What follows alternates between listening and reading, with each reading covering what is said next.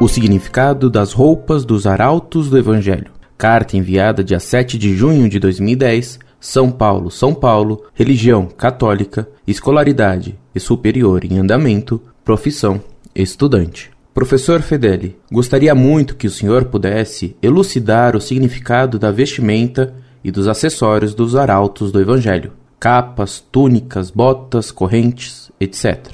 Agradeço-lhe muito. Muito prezado, salve Maria. Os arautos do Evangelho de Esconamilho pretendem estar vestidos como cavaleiros medievais. Isso por duas razões. Uma, porque pretendem ser, como tantas sociedades secretas, uma ressurreição ou continuação dos templários. Dois, porque Dr. Plínio gostava de se fantasiar e de se imaginar uma outra pessoa. Foi Dona Lucília, mãe de PCO, que o fantasiava todo o carnaval e que exigia que nesses dias ele vivesse o personagem no qual estava transvestido. Plínio não queria ser o que ele era, queria ser outro. Até mesmo Urubu ele disse que queria ser, e ao mesmo tempo julgava que ser Plínio era a principal coisa do mundo e da história. Contradições dialéticas de quem não suportava ser o que era e que sonhava que ser Plínio era ser o primeiro na ordem do universo. Para os arautos, a fantasia dura não os três dias de carnaval, mas o ano todo. A cruz que eles usam não é a da ordem do templo, mas a dos cavaleiros de Santiago, em forma de punhal. Esconamilho prefere usar facas e punhais, ou canivete, em vez de espada. As botas são para dar um ar militar e de combatente.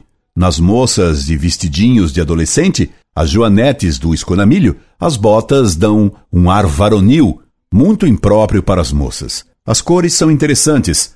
A cruz de Santiago é vermelha e branca, com um fio dourado, separando o vermelho e o dourado. Assim mesmo, vermelho, branco e dourado. Curioso, essas eram as três cores dos templários, como eram também as cores dos assassinos da seita fatimita e gnóstica de Hassan ibn Sabah, como eram as cores das fases alquímicas. Na Kabbalah se fala dessas cores, cores prediletas dos trovadores e dos poetas românticos. Toda mocinha, quer a dos trovadores, quer a dos romances, devia ter a pele branca como leite, as faces e os lábios vermelhos como rosa, e os cabelos dourados.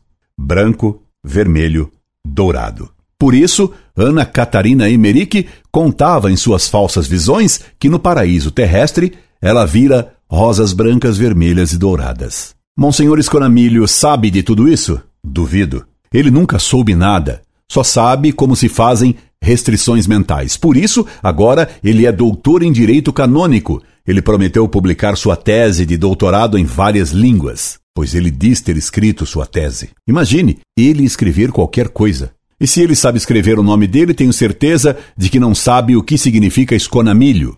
É um nome tão significativo. Algum dia explico. A corrente na cintura dos arautos é a pretexto da escravidão a Nossa Senhora. Segundo foi pregado por São Luís de Montfort. Pretexto. Ela significa escravidão a Plínio Correia de Oliveira. Era a escravidão a Plínio que se fazia na Sempre Viva, a sociedade secreta que existia e existe por trás da TFP e agora dos arautos. Em suma, o hábito dos arautos é bem fantasioso.